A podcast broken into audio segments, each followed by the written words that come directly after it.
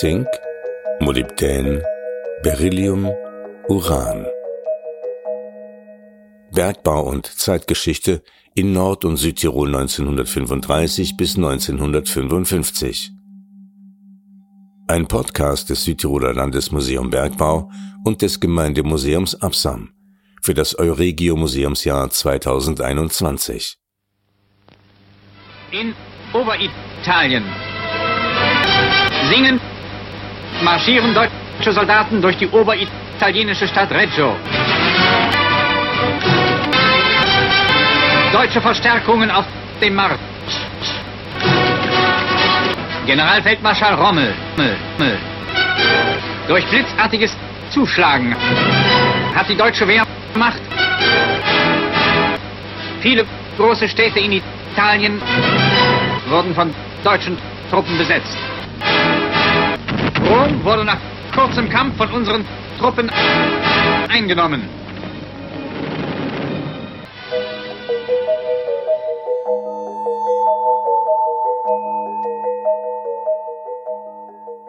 Der Wert und der Abbau von Bodenschätzen ist immer von politischen und oft militärischen Machtfaktoren mitbestimmt. Aus den politisch extremen 20 Jahren zwischen 1935 und 1955 präsentieren wir vier Rohstoffe des Tiroler Bergbaus, die in Süd- und Nordtirol über fünf politische Systeme hinweg zwischen Diktatur, Monarchie und Republik jeweils nur für kurze Zeit Wert und Bedeutung erlangt haben.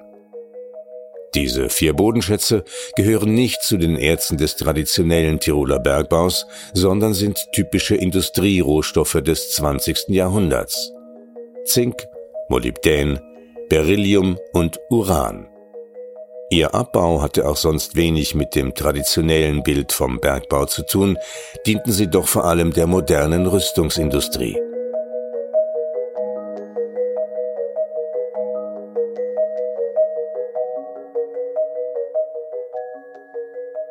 Teil 6 Zink. Schneeberg, Südtirol. Korrespondentin, fließend Deutsch und Italienisch sprechend und schreibend, möglichst sofort für Bergbaubetrieb gesucht. Man muss für diesen Zeitpunkt bei der Besetzung des italienischen Raumes davon ausgehen, dass noch einmal etwa das gelang, was oft fälschlich mit dem Begriff Blitzkrieg bezeichnet worden ist. Zu einem Zeitpunkt, zu dem an den übrigen Fronten inzwischen erhebliche Territorialverluste zu verzeichnen waren und sich das Gebiet, aus dem Deutschland sich über Agrarindustrieerzeugnisse, Rohstoffe bedienen konnte, erheblich reduziert war. Insofern waren gerade die oberitalienischen Industriegebiete, aber man darf auch die Landwirtschaft nicht vergessen, von erheblicher Bedeutung zumindest ist es so von den Berliner Stellen gesehen worden und teilweise als, wie man formulierte, richtiger Schluck aus der Pulle aufgefasst worden. Der deutsche Historiker Dr. Michael Wedekind beschäftigt sich mit europäischem Nationalismus, Faschismus und Nationalsozialismus. Diese Forschungsfelder erstrecken sich auf die Geschichte von Süd- und Südosteuropa. 2003 publizierte Wedekind eine große Studie über die Praxis der deutschen NS-Besatzungs- und Okkupationspolitik in den beiden norditalienischen Operationszonen Alpenvorland und Adriatisches Küstenland. 2019 erschien von ihm die Besetzung der Vergangenheit, Archäologie, Frühgeschichte und NS-Herrschaftslegitimation im Alpen-Adria-Raum 1939 bis 1945. Michael Wedekind lebt und arbeitet in Bremen.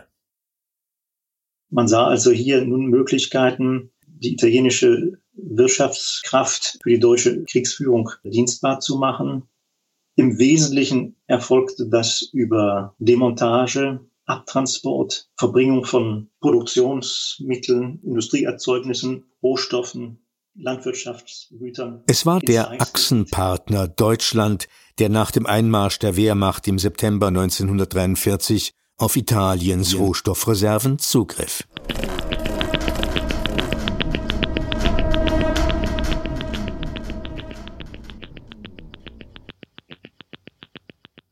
Nur wenige Tage nach dem Waffenstillstandsvertrag Italiens mit den Westalliierten teilte Adolf Hitler am 9. September 1943 in einem Telegramm an den Tiroler Gauleiter Franz Hofer mit, unter Beibehaltung ihrer Funktion als Gauleiter und Reichsstatthalter von Tirol Vorarlberg ernenne ich sie mit sofortiger Wirkung zum obersten Kommissar des Operationsgebietes Alpenvorland der drei Provinzen Bozen, Trient und Belluno.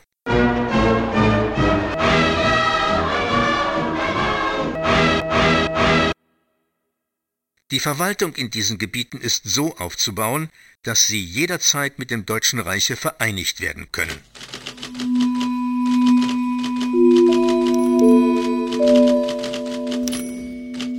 Wie alle anderen europäischen Länder, die von deutschen Truppen besetzt worden waren, erlebt auch Italien nach dem Einmarsch der Wehrmacht eine Invasion militärischer und ziviler Fachleute, die den uneingeschränkten deutschen Zugriff auf die Industrie und das Rohstoffpotenzial zu organisieren hatten.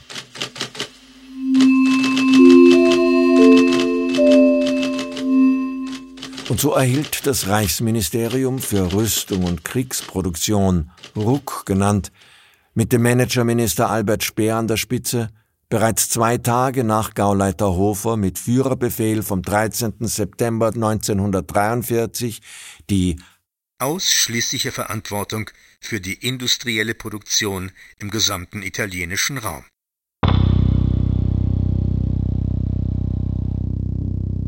Konkret bedeutete diese Generalvollmacht für den Rüstungsmanager Speer, dass ab Mitte September 1943 beispielsweise den italienischen Erz- und Mineralbergbauunternehmen deutsche Treuhänder vorangestellt wurden, um deren Produktion exklusiv für die deutsche Kriegsindustrie zu sichern.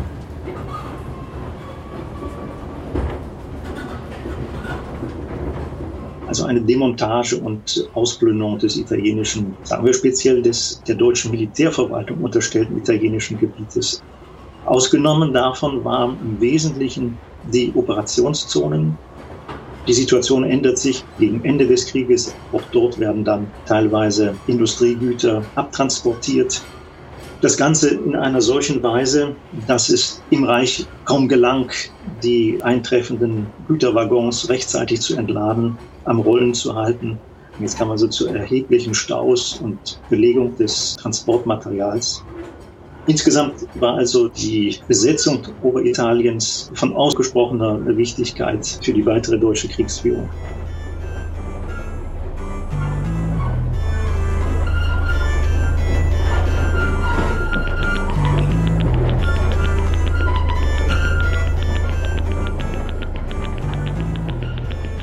In einer Tabelle mit dem unscheinbaren Titel Deutsche kommissarische Betriebsleitungen im Bergbau der Operationszone findet sich in der ersten Spalte nach Antimon Erz, Windlan im Samtal, Bauxit in Istrien, Beryl in der Massulschlucht bei Meran.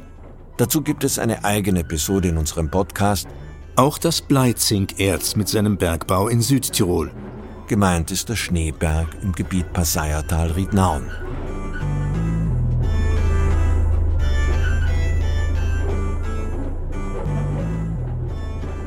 Die zweite Spalte ist mit Italienische Betreibergesellschaft oder Konzessionär überschrieben. Die hatte 1944 bis zur Befreiung Italiens im April 1945 am Schneeberg die Sachsen-Erzbergwerksgesellschaft AG aus Freiberg in Sachsen inne.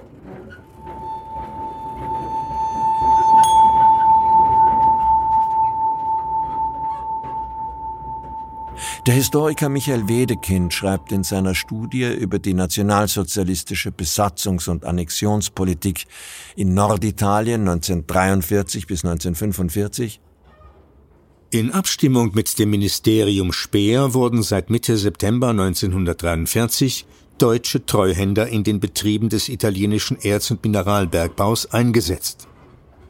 Die Abteilung Bergbau des Reichswirtschaftsministeriums war daher an deutsche Unternehmen wegen Abstellung von Fachpersonal herangetreten, die als Treuhänder die Betriebsführung italienischer Firmen gemäß Weisungen des Stabes Ruck Italien, das war Rüstung und Kriegsproduktion Italien, übernehmen sollte. Wedekind schreibt dann aber auch, dass deutsche Unternehmen von der Übernahme kommissarischer Betriebsverwaltungen, Treuhandschaften, offenbar Anrechte auf künftige Eigentumsübertragungen erwarteten.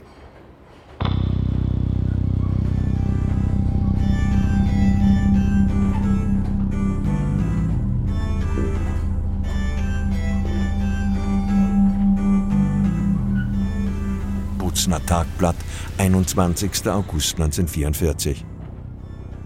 Korrespondentin fließend Deutsch und Italienisch sprechend und schreibend, möglichst sofort für Bergbaubetrieb gesucht. Vorstellungen nach besonderer Aufforderung. Bewerbung mit Zeugnisabschriften an den kommissarischen Leiter der Grube Schneeberg bei Sterzing. Einstellung mit Zustimmung des Arbeitsamtes.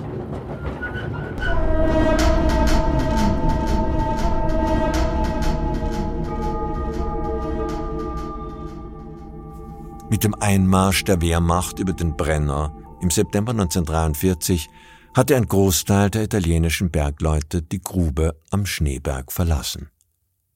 Ende Juni 1944 war die Sachsenerz Bergwerksgesellschaft AG mit der kommissarischen Leitung des Bergbaus betraut worden.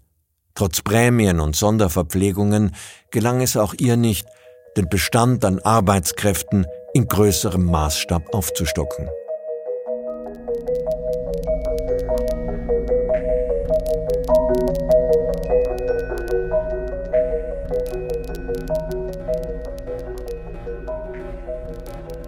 Sachsenerz.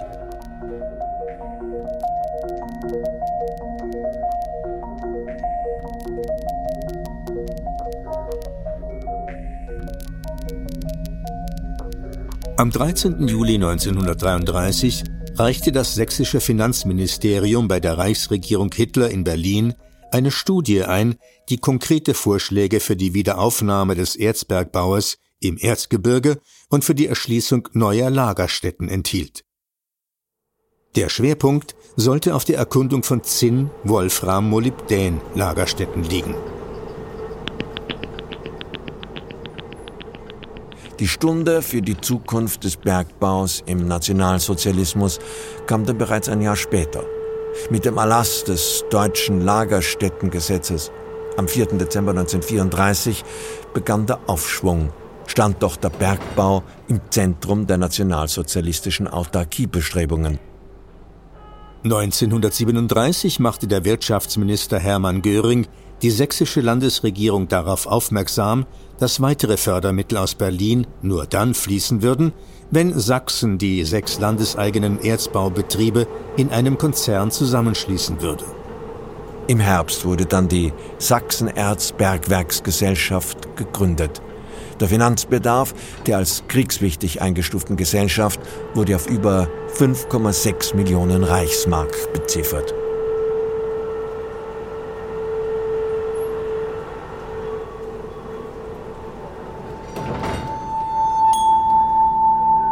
Gegenstand des Unternehmens war der Erwerb und die Ausbeutung der Bau von, von Betrieben und Anlagen zur Ausbeutung der Bergbaurechte und zur Verarbeitung der, der Erwerb und die Angliederung anderer Bergbauunternehmen und Hüttenbetriebe sowie Hilfs- und Nebenbetriebe und Beteiligung der Handel mit Gruben- und Hüttenerzeugnissen sowie mit Erzeugnissen der Nebenbetriebe.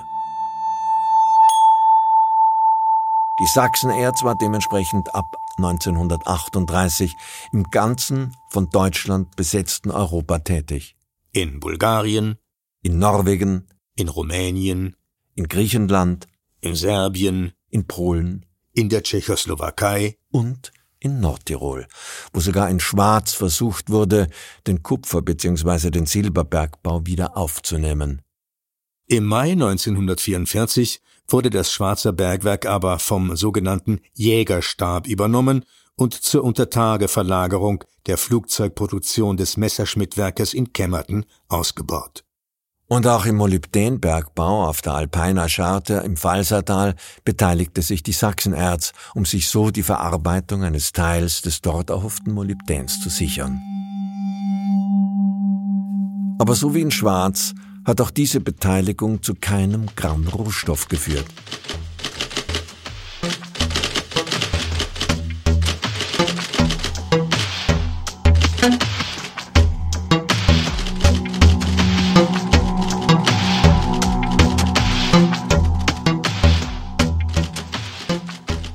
Personalabteilung.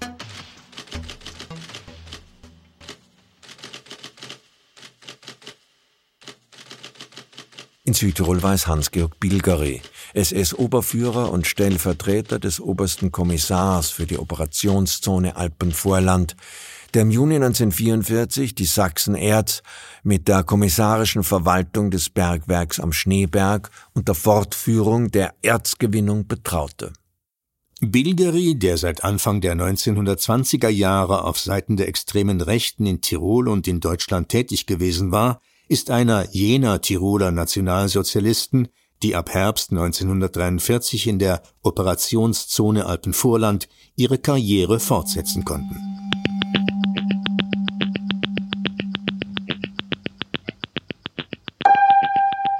Karriere gemacht hatte Bilgeri der Nazi aus der Hofratsfamilie, zuerst als Kriegsfreiwilliger bei den Kaiserjägern im WK1, dann als Mitglied des Chors Rätia Innsbruck. Mit dem Freikorps Oberland nahm er 1921 an der Niederschlagung der Aufstände in Oberschlesien teil und im November 1923 am Hitlerputsch in München. 1932 ist der Rechtsanwalt Bilgeri dann Mitglied der NSDAP. Wegen nationalsozialistischer Betätigung wurde er im Februar 1935 festgenommen und setzte sich 1936 ins Deutsche Reich ab, wo er für das NSDAP Flüchtlingswerk tätig wird. Nach dem Anschluss Österreichs 1938 wird er zum Stellvertreter des Staatskommissärs Walter Raffelsberger gemacht. Damit war Bilgeri zentral für den Prozess der Arisierung verantwortlich. Raffelsberger und Bilger etablierten die sogenannte Vermögensverkehrsstelle, die bis 1939 rund 26.000 jüdische Klein- und Mittelbetriebe auflöste oder arisierte.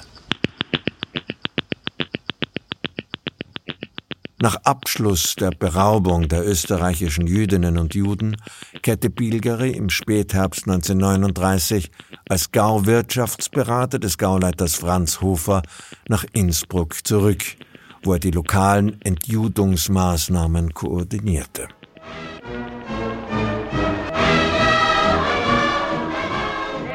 Das Reich Adolfinas, das uns auf Lohn gekommen ist, ist Stolzerfrei, Führer.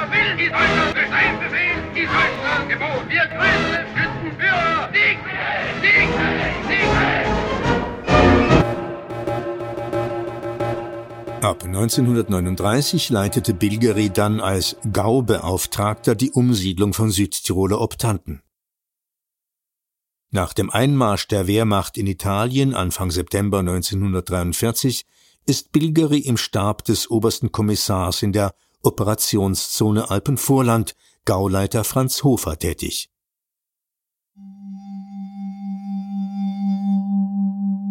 Und Bilgeri bewährte sich offenbar in der kämpfenden Verwaltung des Nazismus und wird als treuer Parteigenosse auch in den Vorstand der Tiroler Wasserkraftwerke AG TIWAG in Innsbruck berufen.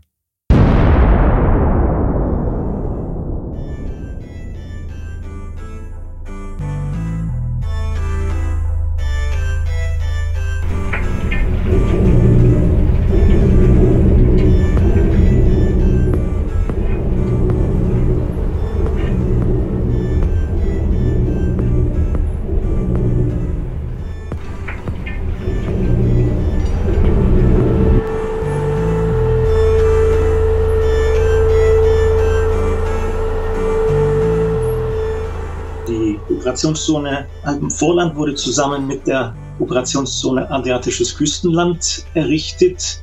In der Nachfolge der deutschen Besetzung Italiens ab September 1943. Anders als das restliche italienische Gebiet, das einer Militärverwaltung unterstellt wurde, waren diese beiden Operationszonen einer zivilen Verwaltung unterstellt, und zwar durch die jeweilig benachbarten Grenzgauleiter, in diesem Falle also von Tirol für das Alpenvorland und von Kärnten für die Operationszone Adriatisches Küstenland. Dadurch erfuhren die Herrschaftsträger eine erhebliche Erweiterung ihres Machtpotenzials. Und was entscheidend in diesem Zusammenhang ist, ist das Herübergreifen auf ausländisches Gebiet, das allerdings aus dem Korpus des italienischen Staates teilweise herausgenommen wurde. Im Wesentlichen, auch wenn stets ins Felde geführt wurde, dass diese Operationszonen eingerichtet wurden aus militärischen Gesichtspunkten, unterlagen ihre Einrichtungen aber letztlich volkstumspolitischen oder heute würde man vielleicht sagen ethnopolitischen Überlegungen. Man darf wohl von einer gewissen Revanche ausgehen gegenüber dem siegreich aus dem Ersten Weltkrieg hervorgegangenen Italien.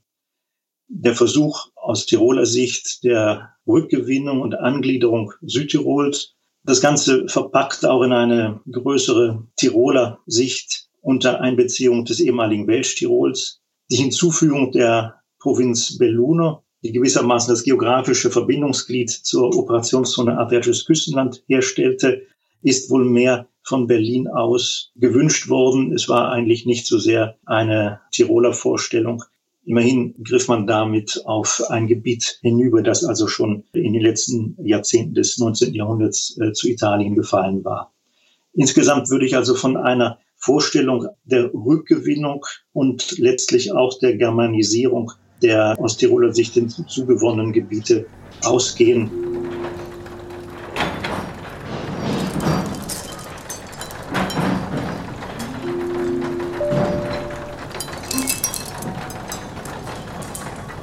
Personalabteilung 2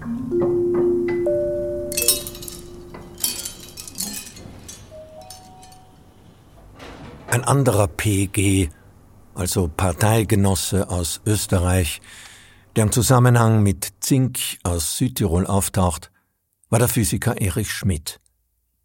Er war ab 1936 Leiter des Labors der Metallgesellschaft AG in Frankfurt am Main. Dort waren vor allem Schmidts Kenntnisse auf dem Gebiet von Zink und Aluminium für die nationalsozialistische Roh- und Wertstoffpolitik wertvoll, denn spätestens ab 1939 kommt der Entwicklung von Austauschwerkstoffen höchste Priorität zu. Eines dieser kriegswichtigen Projekte war die Herstellung von Zink- und Bleilegierungen zur Fertigung von Lagern als Ersatz für Legierungen mit teuer und schwer beschaffbarem Zinn. In einem Aufsatz über Schmieds Rolle bei der Etablierung der Theorie der Metallphysik in den 1920er Jahren heißt es, über seine ganz praktische Tätigkeit am Maschinenprüfstand für die NS-Rüstung Ende der 1930er Jahre. Die Forschungsabteilung der Metallgesellschaft war ab 1939-40 ein Zentrum der deutschen Forschung zu Zink und arbeitete in weiten Teilen direkt und indirekt für die nationalsozialistische Rüstung. Die deutsche Industrie sollte durch die Verwendung von im Inland beziehungsweise von in den von Deutschland überfallenen und besetzten Teilen Europas vorhandenen Stoffen von ausländischen Rohstofflieferungen unabhängiger gemacht werden. Schmidts Engagement auf diesem Feld brachte ihm einen Direktorenposten bei der Metallgesellschaft ein. Auch über die unmittelbare Industrieforschung hinaus stellte Schmidt seine Kenntnisse der NS-Politik zur Verfügung. Bereits im Juni 1940 hatte er als Leiter des Arbeitsringes Zink und Zinkmetalle im Auftrag des Speerministeriums und der Überwachungsbehörde Reichsstelle für Metalle die Koordination der deutschen Zinkindustrie übernommen. Im Herbst desselben Jahres nahm er als einer von nur vier Universitätsprofessoren an einer Tagung teil, die von der Reichsstelle für Metalle, dem Verein Deutscher Ingenieure VDI, dem Wehrkreisbeauftragten und den Sparkommissaren des Reichsministeriums für Bewaffnung und Munition organisiert wurde. Auf einer politischen Linie mit der NS-Autarkie und Kriegswirtschaftspolitik betonte er, von der Notwendigkeit dieses Forschungszweiges fest überzeugt zu sein. Folgerichtig trat er 1941 der NSDAP bei.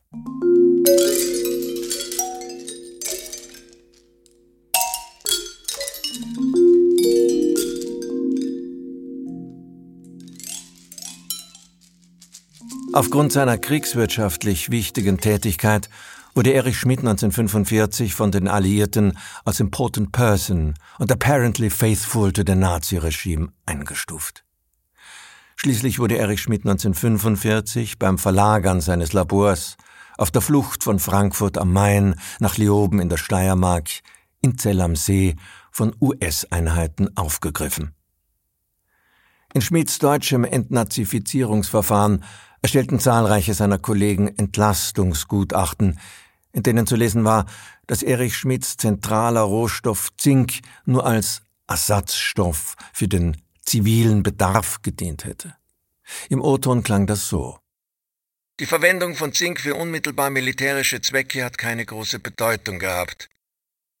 Aber diesen Behauptungen wurde von den Amerikanern wenig Glauben geschenkt, so dass letztendlich versucht wurde, in Deutschland die Österreich-Karte zu spielen. Ein Vorstandsmitglied der Metallgesellschaft in Frankfurt rechtfertigte die Berufung Schmidts damit, dass 1936 seine österreichische Herkunft eine Gewähr dafür gab, dass er in seiner exponierten Position außer Reichweite der im Dritten Reich beliebten Machenschaften stand. Sprich, Schmidt konnte sich abseits der Nazi-Machtkämpfe auf seine Kernkompetenz im Umgang mit Zink konzentrieren.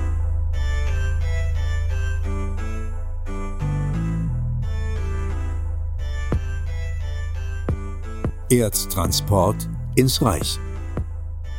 Zwischen dem 15. Juli und dem 5. Oktober 1944 wurden am Schneeberg 430 Tonnen Bleikonzentrat und 1430 Tonnen Zinkkonzentrat gefördert.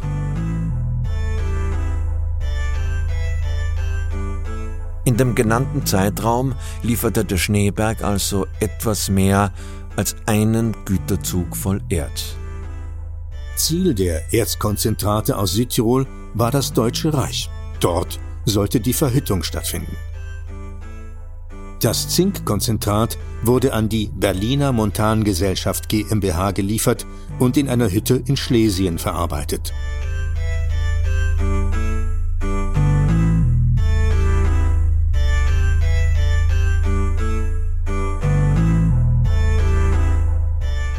Das Bleikonzentrat wurde in der Blei- und Silberhütte Braubach etwa zehn Kilometer südlich von Koblenz im heutigen Bundesland Rheinland-Pfalz verarbeitet.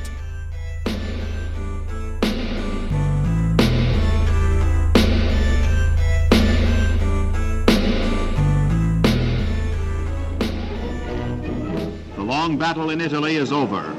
The Fifth and Eighth Armies, which had threatened to become the forgotten armies of the European fronts, have come to the fore. In a series of gigantic strokes, they captured Bologna, entered Verona, Turin, Venice, Milan, entered all the cities of North Italy. General Mark Clark and Field Marshal Alexander in Bologna received the cheers of the excited people. And at Caserta on the 29th of April came the inevitable ending.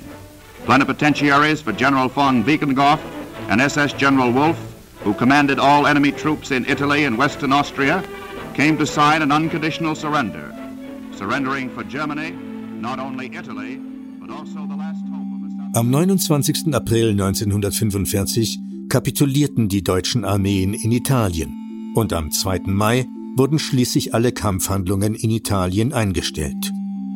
Mit der bedingungslosen Kapitulation der Wehrmacht am 8. Mai endete schließlich der Krieg in Europa. Neben den Bodenschätzen am Schneeberg stieß die in Südtirol vorrückende US-Armee im Passaiertal auch auf deutsche Depots. Diese waren aber nicht mit geraubten Boden, sondern mit geraubten Kunstschätzen von Tizian, Raphael, Rembrandt, Rubens, Van Dyck, Bellini, Caravaggio, Lorenzo Lotto und anderen gefüllt.